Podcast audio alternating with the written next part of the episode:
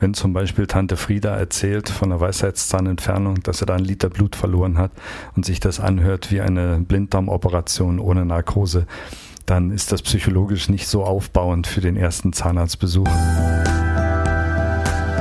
Hallo und willkommen zum Boring Podcast. Hier dreht sich alles um Ihre Zahnarztfragen. Kurz und kompetent beantwortet von Dr. Thorsten Stammer. Der erste Zahnarztbesuch ist für ein Kind etwas ganz Besonderes. Und damit natürlich auch für die Eltern. Hier werden Weichen gestellt für die Zukunft. Wird der jährliche Kontrollbesuch beim Zahnarzt für das Kind später mal reine Routine? Oder wird jeder Besuch in der Praxis zum Kraftakt? Das kann sich schon sehr früh entscheiden. Wie bereite ich mein Kind also am besten vor auf den ersten Zahnarztbesuch? Diese Frage beantwortet jetzt Dr. Thorsten Stammer. Hallo, grüß Gott. Der erste Zahnarztbesuch ist natürlich etwas Spannendes. Es ist so wie der erste Schultag oder der erste Tag in der Kita. Das ist eine neue Umgebung, das sind fremde Menschen. Also da kann man ganze Menge im Vorfeld falsch machen. Wenn zum Beispiel Tante Frieda erzählt von einer Weisheitszahnentfernung, dass er da einen Liter Blut verloren hat und sich das anhört wie eine Blinddarmoperation ohne Narkose, dann ist das psychologisch nicht so aufbauend für den ersten Zahnarztbesuch. Ich sollte jetzt also keine furchtbaren Dinge erzählen über Zahnarztgeschehen innerhalb der Familie, sondern das eher so ein bisschen bagatellisieren, runterspielen.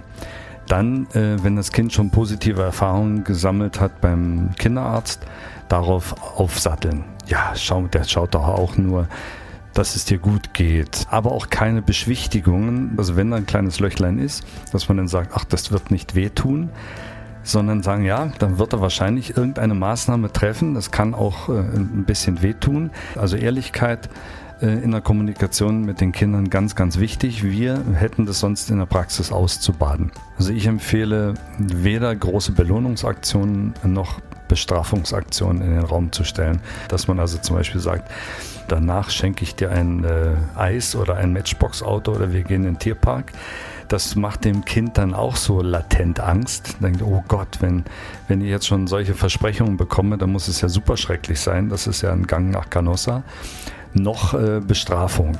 Also wenn du jetzt nicht mitspurst und mitläufst und beim Zahnarzt alles das macht, was er dir sagt, dann äh, passieren Dinge. Das wäre jetzt auch nicht äh, so eine tolle Strategie. Also ich würde das als ganz normalen Routinebesuch abhandeln und das auch so kommunizieren und damit äh, ist das beste Vertrauen geschaffen. Es ist auch sehr gut in der Familie, sich dann mal grundsätzlich Gedanken zu machen, wie wird das Kind ernährt? Wie ernährt sich das? Wird, wenn so bestimmte Sachen eben bevorzugt, ist es ein Süßschnabel? Es eher Müsli? Ähm, wann wird Zähne geputzt? Wird es vor dem Frühstück Zähne geputzt, danach? Wie sieht es mit der Getränkeliste aus? Sind das süße Getränke? Sind das saure Fruchtsäfte? Wird überwiegend Mineralwasser? Wird Tee getrunken? Kaba? Wann? Nach dem Zähneputzen abends noch im Bett die Kaba-Flasche? Sollte sich herumgesprochen haben, ist jetzt nicht das äh, Ultimative, kann man aber auch machen, wenn man vorher ähm, entsprechende Pflegemaßnahmen getroffen hat. Also da würde ich bitten, dass innerhalb der Familie da ein bisschen darauf geachtet wird, vielleicht auch ein paar Stichpunkte notiert. Das hilft uns natürlich bei der Anamnese sehr, sehr viel weiter.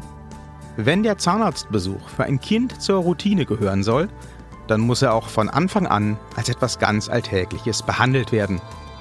Trotzdem sollten Eltern immer mit offenen Karten spielen, meint Dr. Stammer. Wie so oft gilt auch hier, ehrlich wird am längsten. So wird dann auch der erste Zahnarztbesuch zum Erfolg. Und wenn Sie können, dann gehen Sie doch direkt zu Dr. Thorsten Stammer. Nicht nur Sie, auch Ihre Kinder werden hier in jedem Fall kompetent beraten.